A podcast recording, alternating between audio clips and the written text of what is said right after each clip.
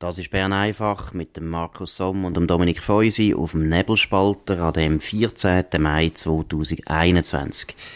Es ist äh, sicher nicht so viel los in Bern, weil äh, alle Beamten und alle Politiker machen natürlich Bruck, außer genau, wir. Wir sind da genau. die ganze Zeit am Arbeiten. Aber Dominik Feusi, was ist in Bern zu berichten? Was ist neu? Ja, man tut sich äh, über die Viola Amherd einerseits ein bisschen die Augen reiben, da ihre letzte Plan, wo als Keimplan verkauft worden ist, wo gar nicht so geheim war, wo schon verschiedene Ideen auch, auch teilweise äh, schon rum sind. Also letztlich läuft es darauf aus, dass das Rahmenabkommen irgendwie noch wir haben dem auch schon gesagt, zombifizieren, also irgendwie so halb tot, ähm, vielleicht nicht mehr auf dem Tisch, aber halb unter dem Tisch zu haben. Und gleichzeitig hat sie auch noch ihren Geheimdienstchef geschasst, also sie ist offensichtlich nicht in der Ferien, sie macht nicht Bruck. Ja, sie ist also sehr aktiv, aber es ist doch ein bisschen überraschend, oder? Ich meine, die Mitte hat jetzt eigentlich immer gesagt, äh, Rahmenabkommen kommt nicht in Frage und vor allem die Unionsbürgerrichtlinie hat die Mitte bekämpft und ausgerechnet da will die Viola Amherd der EU nachgeben. Äh, wie kann man das deuten? Was ist da los? Ja, das ist genau der interessante Punkt. Du erinnerst dich, vor zwei Wochen hat die SP ja, äh, genau das gefordert, wo jetzt in diesen Plänen von der Viola Amherd steht, nämlich, ähm, komm, wir tun doch irgendwie bei der Unionsbürgerrichtlinie ein bisschen, ein bisschen nachgeben und dafür können wir dann beim Lohnschutz herziehen, oder? Das ist interessant und, ähm, ich kann es nicht beweisen, ich weiß es nicht, aber es schmeckt schon ein bisschen danach, als dass äh, Viola Amherd da ein bisschen die Überbringerin von einer SP-Lösung äh, vom Problem ist, Scheinlösung vom Problem. Vielleicht ist es ein bisschen Kuhhandel, oder? Man wird jetzt bei der Kampfchat, wird sie vielleicht Unterstützung sicher kaufen von der SP. Ja, und grundsätzlich, äh, Viola Amherd ist mit Hilfe, Hilfe von der SP gewählt worden. Sie ist, äh, im, äh, sie hat immer ein bisschen auf Mitte gemacht, aber sie ist eigentlich, wie ihr Abstimmungsverhalten, ist links von der Mitte gewesen. Das hat man im Oberwallis nicht so mitbekommen. Und darum hat man sie auch immer wieder gut gewählt. Äh, die Heime hat sie dann ein bisschen konservative Parolen von sich gegeben. Also, das ist, sie ist immer ein bisschen so gewesen. Und dass sie jetzt als Bundesrätin auch so ist, überrascht nicht. Absolut. Und sie wirkt halt ein bisschen bodenständig, oder? Sie hat schaurig von dem genau. profitiert, dass man das Gefühl hat, die ist bodenständig, die ist eben Oberwalliserin. Der Dialekt hilft natürlich auch, dass man das Gefühl hat, ja, das ist doch eher konservativ. Aber äh, genau wie du es richtig sagst, sie ist, äh, sie ist immer eine Sozialliberale gewesen und äh, deshalb ist sie ja gewählt worden. Das Einzige, was man könnte noch sagen, ist, ja, Viola Amherd, du musst keine Angst haben. Also, du wirst sowieso wieder gewählt. Also, sie genau. müsste sich der SP ganz sicher nicht anbieten. Aber es ist auffällig. Also, ich meine, es ist eindeutig. Es ist Politik von der SP, die sie da macht. Und, äh, ich glaube, der Gerhard die... Pfister hat da noch ein bisschen genau. einen Auftrag.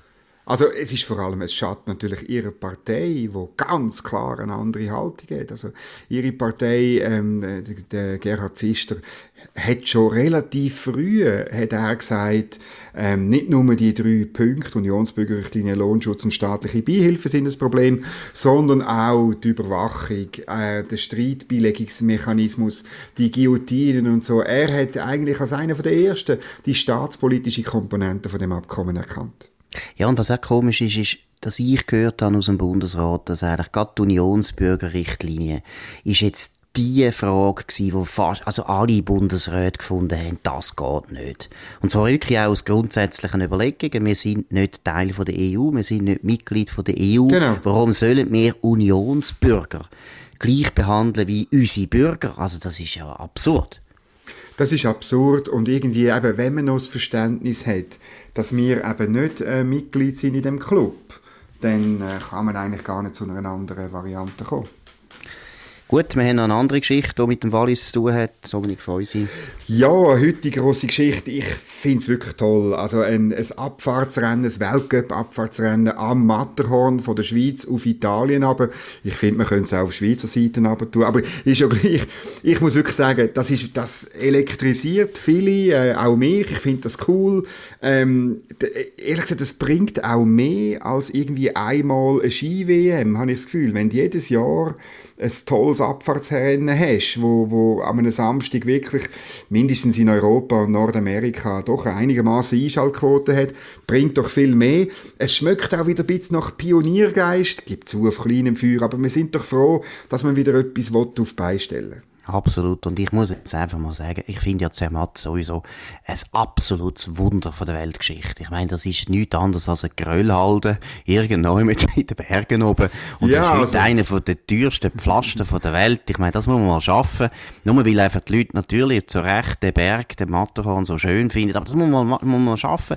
In 100 Jahren haben die aus einer Gröllhalde einen Platz gemacht, wo der Bodenpreis etwa so hoch ist wie in Manhattan. Also das soll uns einer mal nachmachen. Also Gröll halt, die ist weiter unten, bei dem, bei dem Bergsturz in Randa. Also das, da muss ich jetzt, äh, weil ich ja noch Verwandte habe im Wallis, muss ich jetzt da ernsthaft widersprechen. Aber sondern ich meine, es ist natürlich einfach, es ist ein, ein Sehnsuchtsort. Also ich meine, ja, ja. jeder, der mal da war, der, der Berg, der ist so speziell. Das ist so unglaublich. Es ist, äh, und, und man sieht ihn von überall. Es ist ein ja, heiliger Berg. Es ist also, ein heiliger Berg. Ich finde, das Einzige, was wirklich ganz wichtig ist jetzt bei dem Rennen, also ich bin auch begeistert, finde das irrsinnig gut. Finde auch noch gut, dass man die Italiener involviert, das ist schon recht. Finde okay. ich okay. Aber, also wirklich, die Kamera muss immer das Matterhorn zeigen. Das genau. ist unglaublich wichtig, dass die ganze Welt sieht, wir haben den schönsten Berg der Welt, weil wir sind das beste Bergland, das es überhaupt gibt. Also das ist sehr faszinierend und auch begeisternd. Aber ein bisschen etwas, was ich noch äh, gerade zufälligerweise heute gesehen habe, eine Schweizer illustrierte Titelgeschichte, Michel Gysin ist da mit der Simonetta Sommaruga auf dem Titel oben gewesen und tut den Gletscher anschauen und ist anscheinend auch sehr besorgt, dass da der Gletscher zurückgeht, wegen der Klimaerwärmung.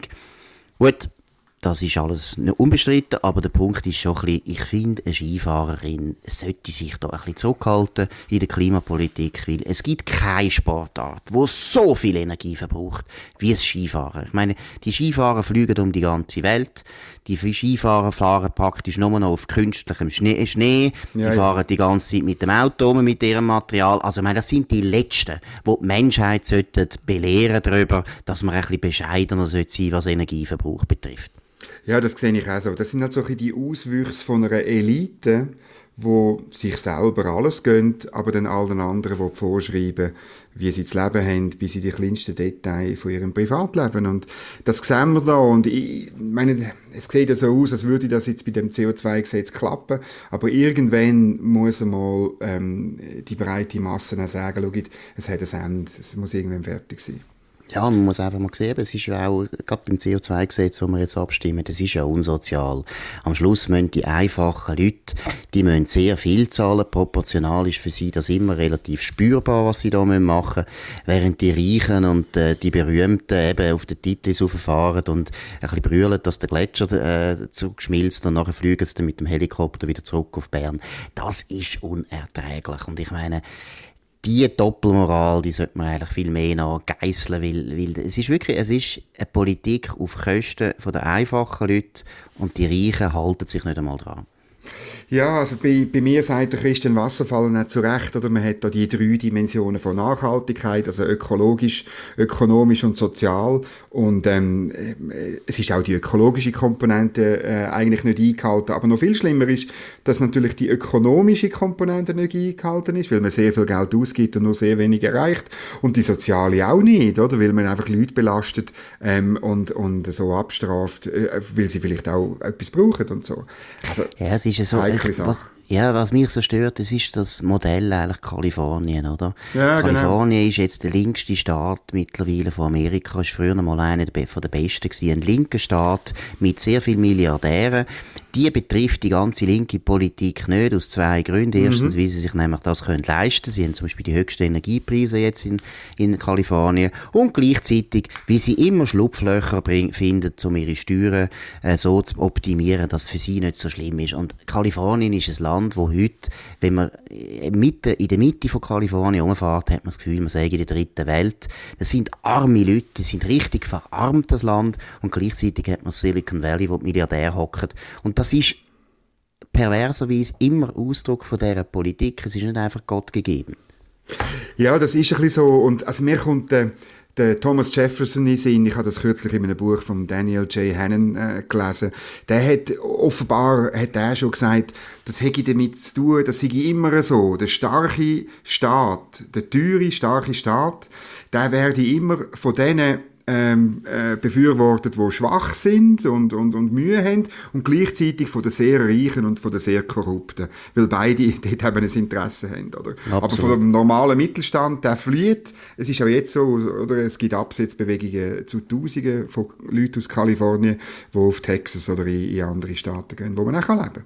Absolut. Und wenn wir jetzt gerade bei Amerika sind, ganz große News aus Amerika, wo natürlich äh, in Europa bis jetzt wahrscheinlich noch keine Konsequenzen hat. Aber CDC, das ist so ein bisschen die Art BAG von, von Amerika, genau. aber nur zum Teil. CDC hat äh, verfügt, dass äh, heute äh, oder gestern schon Maskenpflicht aufgehoben worden ist, wenn man voll durchgeimpft ist in Amerika. Ich meine, das mhm. ist natürlich ganz, ein ganz ein wichtiger Schritt.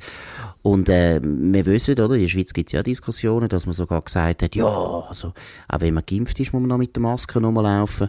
Also das ist doch ein sehr erfreulicher und sehr wichtiger Schritt in Amerika. Wie siehst du das? Ja, das finde ich auch und es ist ein riesiges Signal und ähm, bei uns fängt natürlich jetzt die Diskussion erst an, weil wir ja in der Impfkampagne weit hinter den USA zurückliegen, oder? Ähm, obwohl wir manchmal auf die Amerikaner abschauen und ihr Gesundheitssystem, es funktioniert eben dann trotzdem ziemlich gut. Aber ich meine, und äh, bei uns muss, muss man die Diskussion auch führen. Ich meine, wir wollen wieder zurück in eine Normalität. Wir heben jetzt unsere Arme an und werden zweimal gestochen, oder? Und so. Das ist alles gut und recht. Aber es ist schon verrückt, oder? Die, die, die sogenannten Epidemiologen oder, oder Virologen. Ich, manchmal habe ich das Gefühl, es sind mehr einfach Statistiker.